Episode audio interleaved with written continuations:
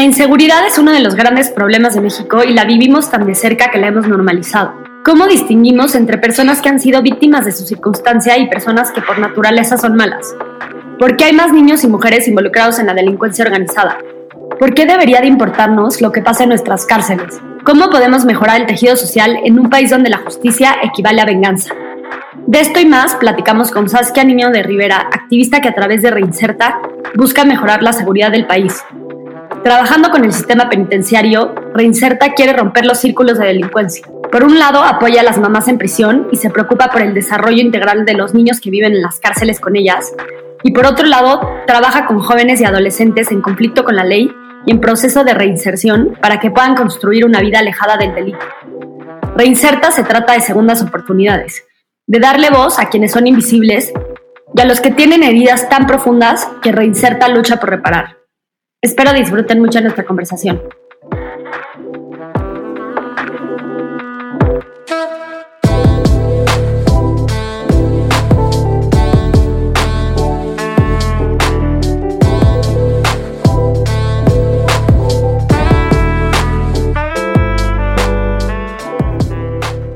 Hola Saskia, ¿cómo estás? Bienvenida a Tripeando.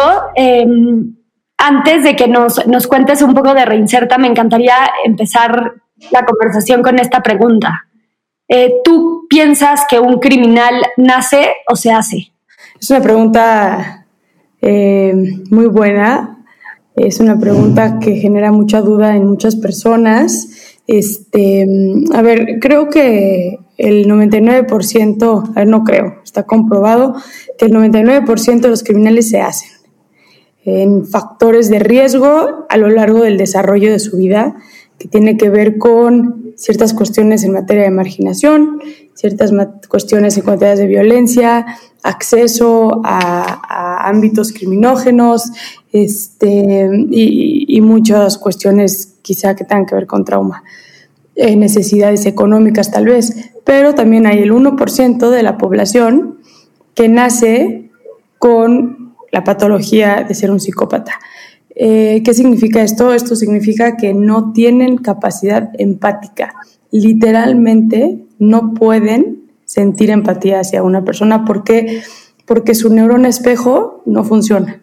Entonces, la neurona que tenemos tú y yo de decir, no sé, este, si yo ahorita te digo, oye, fíjate que se murió mi abuelita y estoy tristísima, tú dices, híjole, ¿no? Sientes esa tristeza que estoy sintiendo yo. Ellos no tienen esa capacidad, pero no por ende los hace delincuentes pero sí los hace más propensos a cometer actos ilícitos. Entonces, definitivamente mi respuesta tendría que ser un delincuente se hace y no.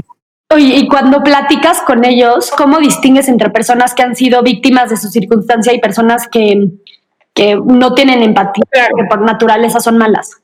Cuando haces una entrevista criminológica, vas descartando ciertos rasgos y vas dándote cuenta de ciertas cosas.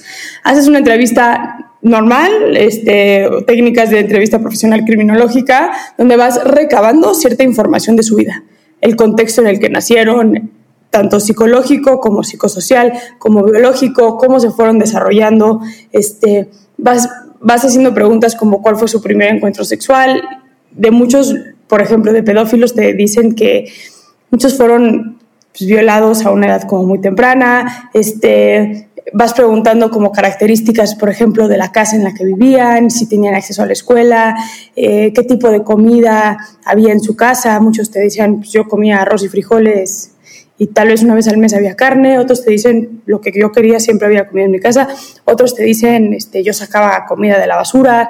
Eh, entonces vas, vas, conforme vas haciendo una entrevista criminológica, vas recabando información también algo que distingue muchísimo entre, un, este, entre un psicópata y, una persona quizá con menos habilidades empáticas, pero con la capacidad de, tiene mucho que ver reacciones que van teniendo, cómo te van platicando. Los psicópatas suelen no ser mentirosos. Por ejemplo, te voy a dar un ejemplo. Eh, Daniel Arismendi, el Mocha Orejas, que es un psicópata de libro, eh, es, un, tipo que cuando yo lo entrevisté, eh, hablamos de su audiencia y de cómo había sido juzgado y fue un tipo que irónicamente nunca quiso abogado. Y yo le decía, pero ¿por qué no tener un abogado que te defienda? Y me decía, es que defenderme de qué? Como que él no entendía, porque como no tienen esta capacidad empática, tampoco tienen tanta habilidad en ese aspecto de mentir. Aprenden conductas como de mentira, pero suelen no ser mentirosos. Son manipuladores y demás, pero yo, yo le decía, este, pero entonces, ¿quién te defendió? Pues que yo no tenía por qué ser defendido, pues si yo sí secuestré. Yo ya sabía que eventualmente me iba a ir a la cárcel y yo, mm, pero no te hubiera convenido como, no sé, que menos alguien me defendiera, que alguien me decía, no, no, o sea, yo no soy ningún mentiroso. Lo que hice lo dije. Entonces fueron noticias muy fáciles porque, ah, sí, lo que sí me molestó fue que una de las víctimas dijo que yo la violé. Eso no es cierto. Entonces, eh, con ella sí pedí que me encaren y ella tuvo que aclarar que yo no la había violado, que yo no soy ningún violador. O sea, son, son, mentalidades muy distintas y son personas que no pueden conectar cuestiones este, empáticas. Entonces ahí también tienes que soltar durante la entrevista ciertas preguntas que tienen que ver con sus capacidades empáticas. Si mataban animales de chiquitos, por ejemplo, eh, si te platican, no sé, que su mamá, el papá la pegaba, pues qué opinaban de que el papá la pegara y no es lo mismo que te digan, no, pues es que él es un hijo de la chingada, por ejemplo, a que genuinamente te digan, este, me daba mucho coraje y me daba mucha impotencia que le pegaran a mi mamá, cuestiones emocionales, por ejemplo. Entonces, son, digo, son, son características de la entrevista que tienes que ir y también es mucha práctica. Es complicado sentarte enfrente de, de, de, una persona que ha cometido un delito y entrevistar. Y luego hay mucha, hay mucha resistencia. De ellos, ¿no? ¿Qué, ¿Qué, estrategias usas ahí para que se abran y confíen en ti y te quieran contar? O sea. Pues tienes que llegar eh, en muy buena gente. Yo creo que tienes que llegar sin juzgar, porque si no, ¿para qué vas? Claro. Yo es práctica. Ahorita hice una del asesino de cumbres y fue, yo creo que la entrevista más de las entrevistas más duras que he hecho. Me costó mucho trabajo abrirlo él realmente no quería hablar. Entonces es dedicarle los primeros 20 minutos de la entrevista. ¿Nos puedes dar un poco más de contexto de su caso? Sí, se llama Diego Santoy y en el 2006 o 2004 me parece eh, estuvo involucrado en un asesinato de dos niños con su novia. Eh, fue un caso sumamente mediático y y fue un caso que sacudió a la prensa durísimo. Y nunca se va a saber lo que pasó realmente en esa casa. Él tiene una versión. Este, ante la versión que él tiene, la asesina real sigue libre. Pero fue una entrevista muy complicada y es realmente súper desgastante como el que te contesten en monosílaba, por ejemplo. Entonces tienes, es práctica, tienes que ir viendo por dónde les agarras. Te digo, con, si tú te sientas con un pedófilo, por ejemplo, y le dices, pero no te parece que es asqueroso lo que haces, si no te parece, no vas a lograr nada con esa entrevista. Entonces, por ejemplo, con los pedófilos tienes que ir, llevarlo mucho como, pero a ver, este, ¿qué piensas tú de bajar la edad legal? Porque la edad de 18 ya todas estamos muy grandes. Y, entonces van viendo que igual y piensas como ellos, claro. lo que estás haciendo es manipulándolos, pero vas viendo cómo vas llevando ese contexto y entonces ellos se van abriendo.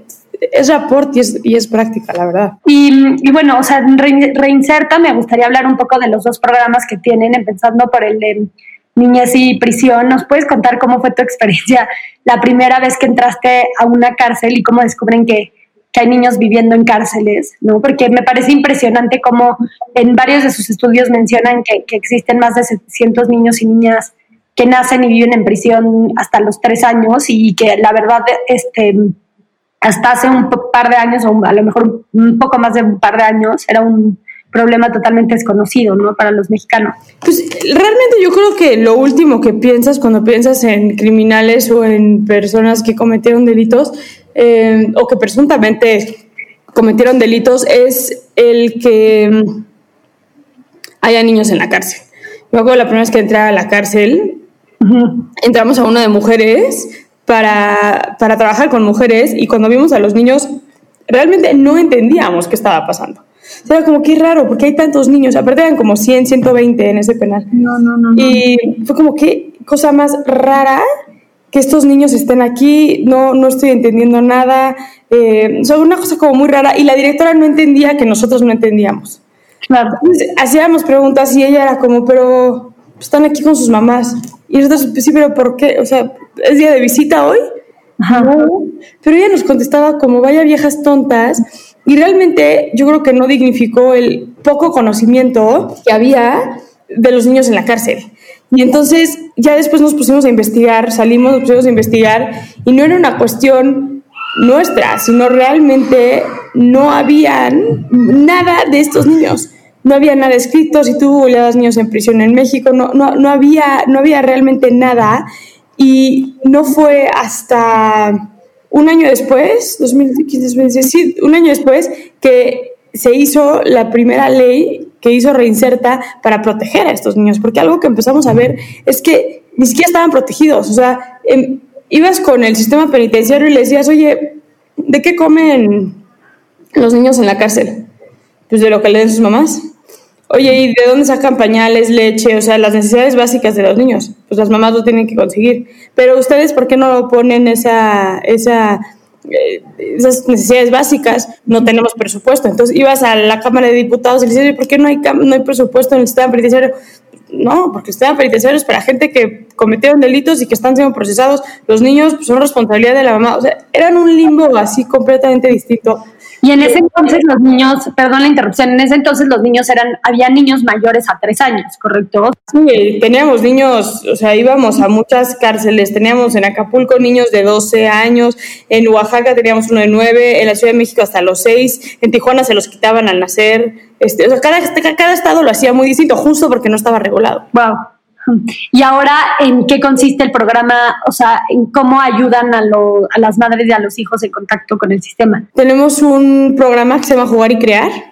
Es un programa que hicimos de la mano de Adriana Villarreal, la fundadora de Trepsi, que medimos e hicimos todo un proyecto como muy dirigido hacia las necesidades que tiene un niño que está en reclusión.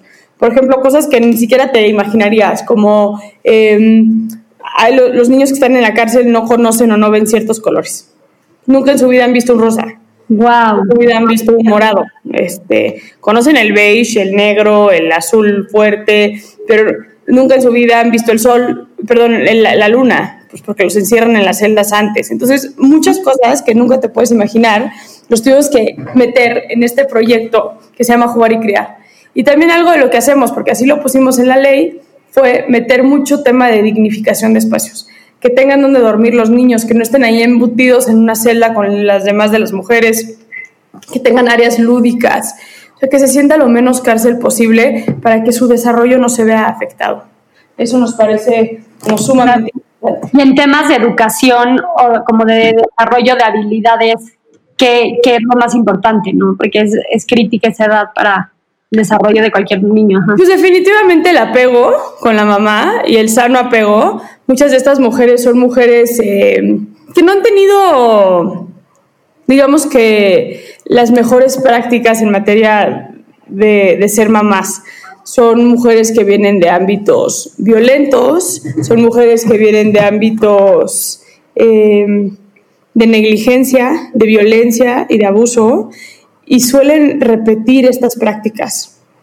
Y eso es sumamente peligroso porque si hay violencia en la primera infancia, las posibilidades de que exista trauma a lo largo de tu desarrollo te hace más propenso, digamos, a ciertas conductas. Y es algo que nosotros en nuestro programa de Jugar y Crear tratamos de hacer muchísimo, como el, el decir, cómo te damos herramientas distintas para que tú puedas cambiar ciertas cosas que te pasaron a ti, ¿no? Porque luego hablas mucho con las mujeres, las mamás en prisión, y te hablan de un papá violento, te hablan de un papá eh, abusador, de una mamá negligente, de un barrio, de un tío abusador sexual, eh, y luego ellas practican las mismas conductas con sus hijos. Y te das cuenta que el tema de la maternidad especialmente también es un tema que aprendimos yo soy mamá, yo hoy estoy segura que las capacidades y las habilidades que tengo como mamá tienen que ver con lo que yo vi en mi casa. Claro, con mi propia mamá.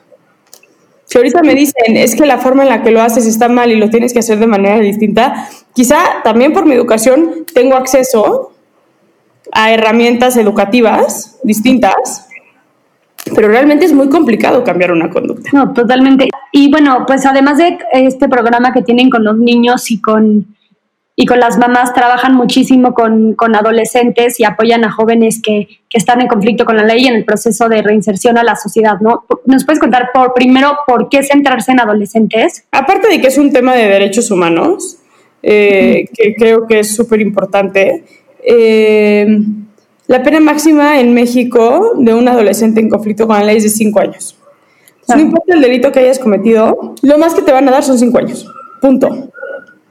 Y eso eh, hace que cualquier adolescente vaya a salir y que tenga todavía una segunda oportunidad. Para nosotros es muy importante que nos enfoquemos. Y luego, si nos adentramos un poco más, algo que hemos visto con los adolescentes en conflicto con la ley es que son chavos que han vivido mucha, mucha negligencia a lo largo de su desarrollo. Son niños que entran y salen de cárceles porque los tutores o los papás están en la cárcel, son niños que viven en situaciones de marginación, son niños que no han tenido acceso a la educación, son niños que viven en situaciones de pobreza, eh, viven en situación donde se ha normalizado la criminalidad, eh, muchos factores donde en Reinserta estamos convencidos que hay una corresponsabilidad social absoluta en el generar oportunidades o no generar oportunidades para estos chavos. Si tú tienes un niño que a los ocho años agarró una pistola porque eso es lo que vio y eso es lo que aprendió y eso es lo que se le enseñó, tú no le puedes llamar a ese niño un criminal. Es una sociedad que ha fallado en proteger a su niñez. Y eso creo que es la base de lo que hacemos en Reinserta. ¿Y cómo escogen a los adolescentes que van a ayudar y que van a aceptar en el programa de Reinserta? ¿Importa el crimen que cometieron es más bien un tema de voluntad propia? ¿Cómo funciona? Nuestro modelo está enfocado únicamente en trabajo con adolescentes con delitos graves. En la ley de adolescentes, la pena se divide en dos, delitos graves y delitos no graves.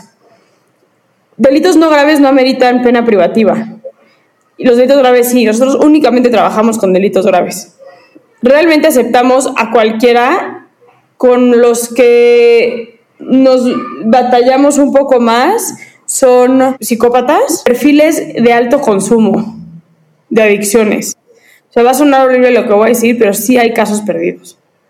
Sí hay casos que son sumamente complicados que, que, que, rescatemos. Y mucho tiene que ver por el consumo de drogas y el daño que las drogas le hacen a tu cerebro cuando te estás desarrollando. Saskia, y ahora que mencionas estos casos tan complejos donde ya se vuelve prácticamente imposible apoyarlos y como dices, son casos perdidos. Me hace pensar mucho en el libro de Un sicario en cada hijo te dio, donde colaboraste y escriben las historias y los testimonios de niños que, y jóvenes que a muy corta edad se ven involucrados con el narco y con grupos de crimen organizado. Eh, me encantaría que arrancaras contándonos un poco de cuál fue el objetivo de escribir este libro. Mira, justo el objetivo con el que hicimos este libro es, desde que empezamos a trabajar en comunidades de internamiento con adolescentes, empezamos a ver el aumento de casos de niños que ya estaban activamente formando parte de los grupos delictivos. Ya, te lo dicen abiertamente, yo pertenezco a el cartel de Jalisco, yo pertenezco a el cartel, al cartel tal. Y eso es peligrosísimo, porque cada vez lo empezamos a ver más. Entonces, entre Mercedes Castañeda y yo siempre fue como, ¿qué hacemos para darle voz a estos niños? Para que la gente entienda el nivel de problemática en la cual estamos metidos. Cuando me buscaron de Penguin Random House para escribir un libro, automáticamente dije, tiene que ser de esto, porque la realidad es que necesitamos ser un vehículo para contar las historias de estas personas. Me parece súper interesante cómo al principio del libro, del libro, pues, plantean como dos cuestionamientos fundamentales. El primero es quién comete los delitos, o sea, lo importante entender quién está cometiendo los delitos ahorita en México y cómo se ha modificado el perfil, la edad y, bueno, hasta el género de estas personas a través de los años, ¿no? Y creo que justo pues empiezan ahí, arrancan diciendo hay más niños y más mujeres involucrados en el crimen organizado. ¿Por qué? O sea, ¿nos puedes dar los puntos de por qué se pasó esto? Pues porque yo, yo creo que la delincuencia, a ver, en género creo que es un tema de equidad de género. Eh, antes la mujer se quedaba en casa y quien iba y traía el alimento era el hombre. Entonces, pues quien tenía más posibilidades de cometer un delito era, era el hombre. Ahorita tienes más mamás solteras, tienes, ¿no? hay, más equidad de género, ya no, ya, ya no la mujer se queda en casa. Lo cual pone en una situación de igualdad de circunstancias y que la mujer salga y cometa un delito. Y se ve, ya, ya cada vez más tenemos más mujeres sicarias, cada vez más tenemos más este, eh, mujeres que mueven droga de un punto al otro voluntariamente y porque quieren. ¿eh? O sea, también hay temas forzados, pero también este, las mujeres le entran al quite de la delincuencia al paralelo que un hombre. Este, o sea, no, no hay más capacidad de violencia en el hombre que en el de la mujer. Y en cuanto a niños, yo sí creo que es un área de, oportunidad que han encontrado los carteles ante el olvido de esta, de esta población. Un adolescente es más propenso a ser manipulado en el desarrollo, por ponerte un ejemplo. Dentro de esa, de esa, de esa manipulación, también hay más posibilidad de que se vuelvan menos empáticos, porque como están justamente desarrollándose, tienen más herramientas para como que dejar de sentir y priorizar el pertenecer. Un, adulto tiene mucho más raciocinio. Se piensa dos veces antes, es más difícil antes las cosas. Los niños no. Entonces, desafortunadamente la desprotección de nuestra población ha hecho que los delincuentes vean esto como una oportunidad. Y luego súmale el que tienen sentencias cortas, que no estoy diciendo que deben de ser sentencias largas, pero súmale que tienen sentencias cortas, pues está rentable. Porque si, no, si me lo matan, lo suplo por otro, sin ningún problema, porque así funciona, son niños que literalmente son desechados. Eh, el INEGI sacó un estudio que dice que la edad promedio, el, tiempo promedio de vida de un niño sicario es de tres años. Entonces, se vuelven reciclables para, estos, para estas personas. Y luego, si salen de las comunidades de, de internamiento con sentencias más bajas, pueden volverse a incorporar, a diferencia de un adulto que probablemente si lo agarran por un delito de alto impacto, pues menos de 50 años no le van a aventar. ¿Y cuál dirías que es el mayor reto una vez que cumplen su sentencia y salen de la cárcel? ¿Es un tema de falta de oportunidades o que los carteles no los dejan en paz, entonces acaban reincorporándose a los carteles? ¿Cuál es el mayor reto? ¿Sabes qué pasa? Que sí regresan a los grupos delictivos porque hay, un, hay una falla muy fuerte en la ley de adolescentes en conflicto con la ley que tiene que ver con el no darle seguimiento. Uno, creo que falta mucho porque en México las comunidades de internamiento sean áreas de oportunidad. Conozco prácticamente todos los centros este, de adolescentes y, dejan mucho por desear. No tienen medio presupuesto, no tienen medio programa, no tienen nada. Entonces ni siquiera es como si cuando están privados de la libertad pueden hacer cosas, ¿no? O sea, adentro no tienen oportunidades, ¿no? O sea, adentro es muy difícil que pueda, o sea, no, y, por eso me, llama también mucho la atención por, otra estadística que dan que dicen que el 50% de los secuestros se gestionan dentro, adentro de la cárcel. Pero eso ya es adulto, ahorita te platico eso. Entonces, no tienen oportunidades adentro. Acuérdate que la cárcel se divide en dos. No es lo mismo una cárcel que una comunidad de internamiento para adolescentes en conflicto con la ley. En la comunidad de internamiento están completamente olvidados. O sea, si me dices, es que, puta, entras a una comunidad de internamiento y tienen programas al tiro educativos, restaurativos, de salud mental, de salud, o sea, ok, por lo menos son unos años que puedes trabajar con un adolescente, pero ni siquiera. Y lo que suele pasar es, los regresan de donde vinieron.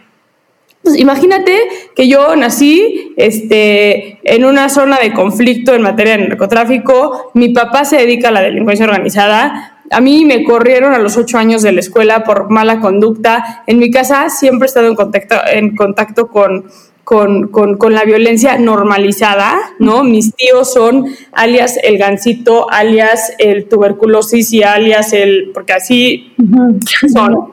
Este, y me agarran un día, me encierran dos años y luego me regresan al mismo lugar donde aprendí a hacer esto. Y eso es lo que pasa ni siquiera hay un modelo de desmovilización en México, no hay un modelo de, testigos protegidos. Eh, los adolescentes de 14 para adelante ya ni siquiera el DIF se responsabiliza de ellos, tienes que ser menor de 14 para que haya una respuesta del DIF en decir, estos niños tenemos que protegerlos y probablemente hay que entender el contexto del cual, del cual vinieron. Nada, nada es nada. Entonces es muy complicado. Y luego tienes las cárceles, que es de las que tú estabas hablando, donde la ingobernabilidad dentro de las cárceles, ¿qué quiere decir ingobernabilidad? Ingobernabilidad quiere decir cuando una, un Estado, perdón, que tiene sus cárceles y no tiene control de ellas. O sea, el director mismo del penal no ejerce la dirección del penal. La ejerce una de las personas que está privada de la libertad y normalmente es quien tiene control de la plaza. Entonces, si en la Ciudad de México, por decir, este, hay ingobernabilidad y la Ciudad de México la tiene cooptada el cartel de Jalisco o el Tepito, la Unión de Tepito, normalmente el penal es tomado por esos mismos miembros del penal. Y ellos son quien mandan. En Reinserta hemos tenido experiencias durísimas adentro de la cárcel en materia de autogobierno, pero de tener que pedirle permiso a los internos para entrar, eh, internos, o sea, que el jefe nos pida que nos vayamos. A mí en Zacatecas me recibieron con un AK-47, un interno para entrar al penal. O sea, el interno tenía control de la puerta de quién entraba y quién salía del penal. O sea, es realmente impresionante. Entonces, ¿qué pasa? Con estas cárceles se vuelven plazas delictivas se gestionan delitos. Extorsión, el 75% de las extorsiones en el país vienen de dentro de las cárceles. Se calcula que el 50% de las personas, perdón, de los secuestros en México, uno o más miembros de la banda están operando desde adentro de la cárcel. Entonces, es, es, es un tema es un tema complicado. Pero entonces, ¿cómo, o sea, ¿cómo se puede atacar el problema desde la raíz? ¿no? O sea, porque entiendo que, como mencionan en el libro, o sea, el problema es más, se explica más por la impunidad y la ausencia de Estado de Derecho que por reformar la ley y cambiar nuestras políticas públicas y aumentar las sanciones a los delincuentes, ¿no? Porque tampoco el aumentarle a los, a los adolescentes sentencias. No, a los adolescentes tenemos que proteger. es un tema de protección y de derechos de la infancia, ni siquiera es un tema de castigo. Creo que es importante. A ver, México es el país de las políticas públicas. Se generan políticas públicas y la misma corrupción e impunidad del sistema no te permite aplicarlas. Yo creo que el reto no está en la creación de las políticas públicas, sino en aplicar las políticas públicas. La ley determina los programas sociales que tienen que haber adentro de las cárceles. La cosa es que no hay presupuesto, se roban el presupuesto, este, canalizan el presupuesto de manera errónea. Entonces no está el problema en la, en la, política pública. Pero sí creo que en el concepto generalizado de la protección de la niñez es importante al momento de implementar y de aplicar las políticas públicas. Eso es súper, súper, súper importante. Claro. Entonces, creo, creo que, no es un tema eh, de hacer más leyes. Creo que la ley de adolescentes puede tener algunas modificaciones, sin duda alguna, pero, por ejemplo, el programa de testigos protegidos. El programa de testigos protegidos ya está estipulado en la ley. ¿Dónde está el programa de testigos protegidos? No existe, ¿sabes? Entonces creo que también es una manera de, no cómo creamos, pero cómo implementamos. No, totalmente de acuerdo con que el reto está en la implementación de las leyes más que en la creación, ¿no? ¿Y, y cuál es el papel de la sociedad civil en todo esto? O sea, ¿cuál es nuestra responsabilidad y qué tanto podemos aportar para solucionar el problema? Lo primero que tenemos que entender es que nos tiene que importar. Desafortunadamente todavía la sociedad está como muy aferrada a este concepto y a esta idea de a mí me da igual lo que pasa en la cárcel. A mí me vale. Si viven bien, si viven, me, me da igual. Y no dimensionamos que esa indiferencia es el motor de los obstáculos principales para la construcción de un México en paz. Si tú no tienes un sistema de justicia que funciona, no hay manera que puedas construir la paz en un país. Y esa indiferencia social hace que las autoridades se beneficien de esa indiferencia y digan, pues, si a la ciudadanía le da igual, voy a hacer leyes idiotas como el aumentar penas, que no ayuda para nada, y voy a ganar votos, pero voy a generar un problema más grande en el sistema penitenciario. Tenemos que dejar de actuar desde la venganza, tenemos que dejar de actuar desde la represalia del odio y del enojo que sentimos. ¿Somos un México dolido? Claro que somos un México dolido. Somos un México con cifras de violencia como nunca antes hemos, visto. La gente está aterrada, la gente tiene miedo. Tienes que pensar en cosas básicas como el subirte al transporte público, dónde te vas a esconder el dinero porque las posibilidades de que se suban al, al transporte y te asalten son altísimas. Si eres una mujer en México, tienes que pensarte dos veces si estás a las 12 de la noche en la calle antes de tomar un taxi. ¿Por qué? Y no te lo piensas porque dices, ay, me da flojera. Te lo piensas porque me pueden violar o me pueden matar. Si eres un empresario que le va bien económicamente en México, tienes que pensarte dos veces si te puedes comprar el coche que quieres. Y no porque quieras gastar esa cantidad de dinero en ese coche o no, sino porque las posibilidades de que te vean y digan ese güey secuestrable son altísimas.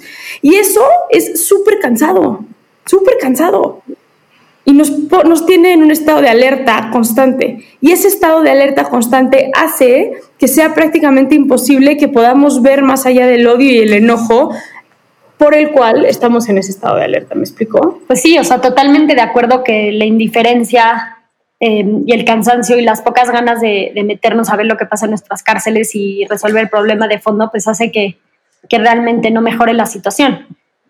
Pero también si lo vemos desde la perspectiva de una persona que ya fue víctima de un delito o que alguien muy cercano a ellos, familiar, lo que sea, eh, fue víctima del delito, pues está más difícil que empatice con, con el criminal y, y pues que dé segundas oportunidades y que se involucre a solucionar este, un tema que ya le causó tanto dolor.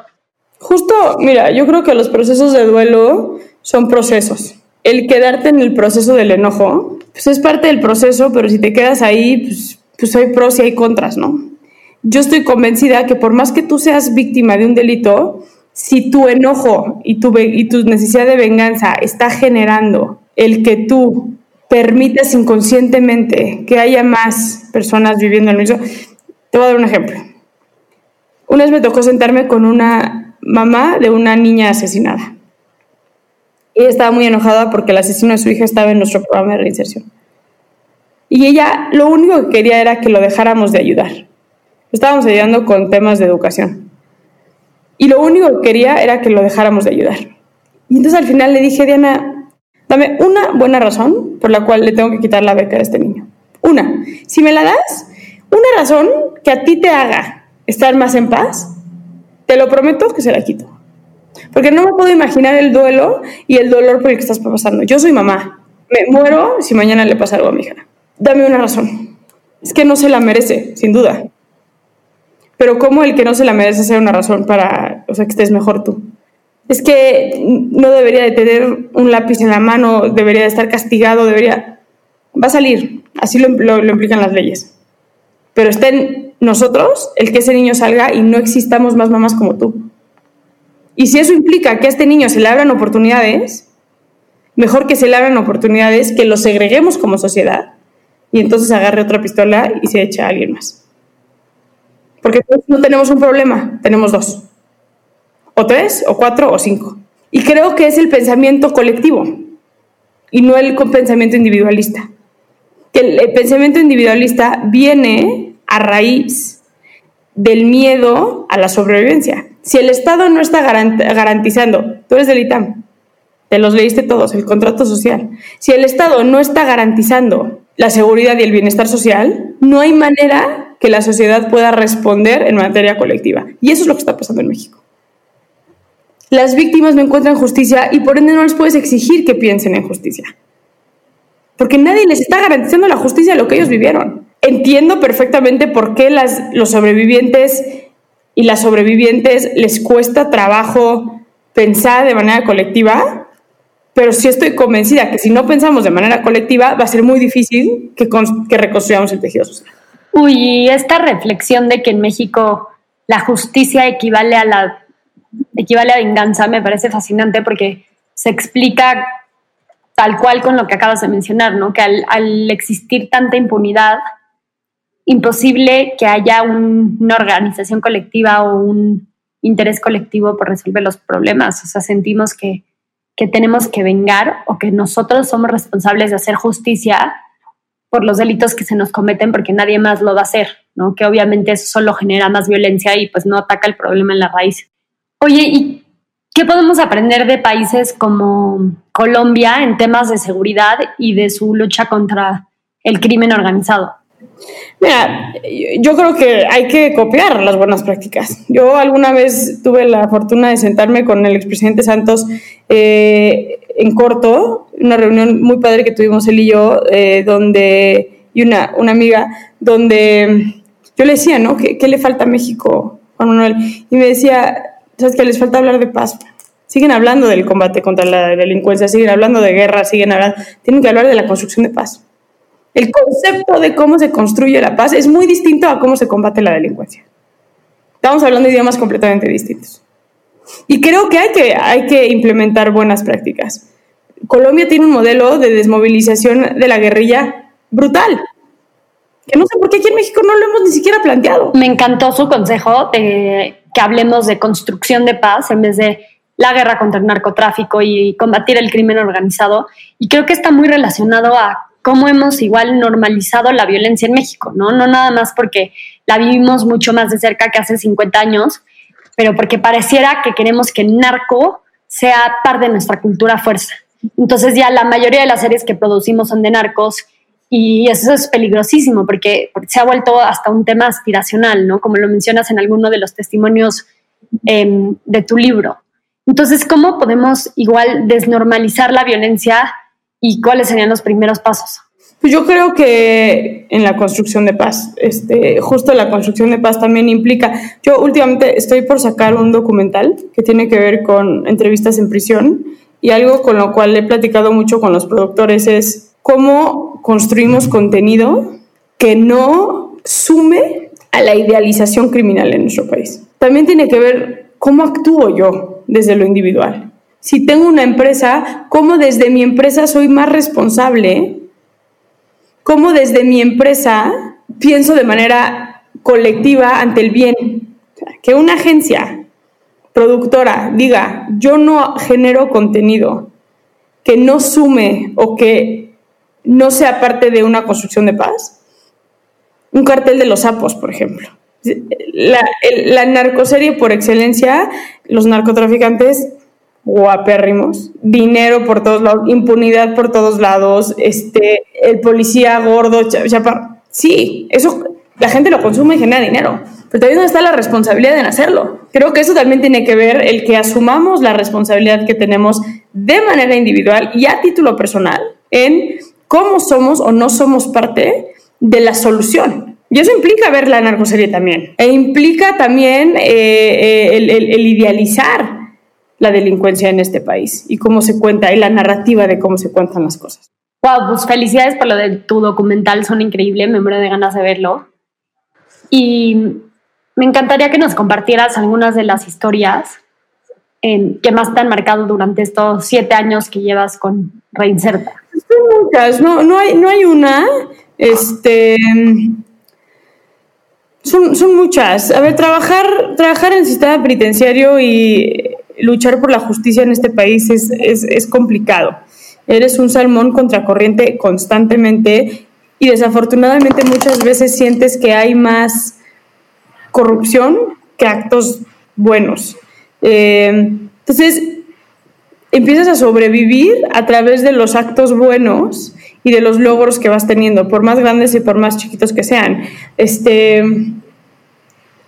un día me pudieron haber violado a un niño en la cárcel que eso ha pasado y puede ser que haya sido de los peores días de mi vida. Y él, al, siguiente día logramos quitarle a unas mamás a sus, a sus hijos que violentaban adentro de la cárcel y el DIF logró quitarlos.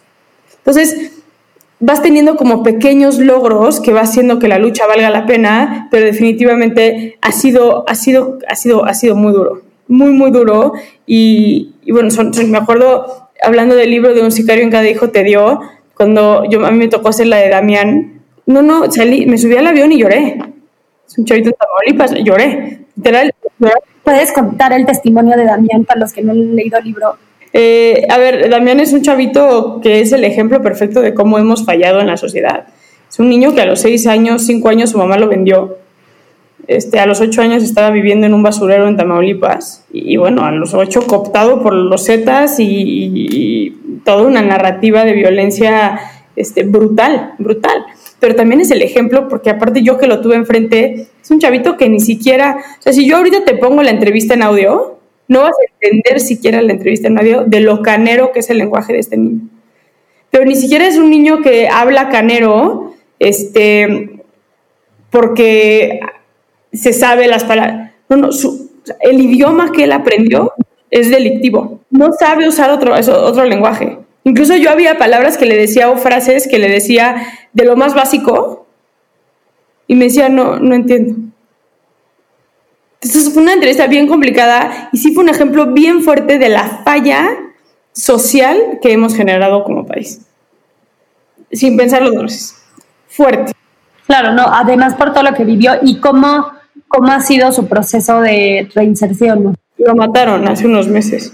Uf, ¿cómo crees? Qué fuerte. Pero siguieron sus pasos desde que salió, ¿cómo fue? Los casos son muy complicados. Lo recibimos en Reinserta, lo metimos en un centro de rehabilitación y no aguantó. Creo que cuando lo recibimos de Reinserta, no llevaba, desde que tiene uso de memoria, ni dos días sobrio en su vida. O sea, desde que él se acuerda. Estuvo dos meses en rehabilitación, que es lo más que ha durado sobrio, y fue durísimo. Porque también muchas veces la droga se vuelve como el escape de estos chavos. Muy cañón. Hacen cosas tan cabronas que la droga los saca de eso, de acordarse de esas cosas. Y muchas cosas, el vivir en, muchas veces el vivir en sobriedad se vuelve prácticamente imposible. Sabes que ahí acercándonos al fin de la entrevista, eh, ¿qué consejo le darías a todos aquellos que están emprendiendo un proyecto social? Que aguanten. Es complicado, tienes que aguantar los primeros años, no es fácil. Eh, que encuentren qué es lo que les apasiona y que se vayan sobre eso. Y que nunca dejen que alguien les diga lo contrario. Nunca. Claro, y ya por último, Saskia, que me encanta, siempre preguntamos esto en Tripiendo, pero ¿qué libros o películas o no sé, podcast o lo que sea recomiendas para, para los que nos escuchan, o sea, tus favoritos? Depende qué te gusta, pero The Last Victim de Jason Moss, que es un chavo que en prepa empezó a escribirse con asesinos seriales eh, y luego se volvió un agente de la FBI muy bueno. A, título personal, The Sober Art of Not Giving a Fuck me parece que es bruto y es un must en la vida de cualquier persona. Series hay muchas. Eh, Don't Fuck with Cats es buenísima. Si les interesa temas de cárcel, Capadocia y Vis a Vis tiene una idea bastante clara de cómo funciona el sistema penitenciario. Eh, y también a título personal, leer a Brené, escuchar y leer a Brené Brown y a Glennon Doyle siempre es este, un deleite.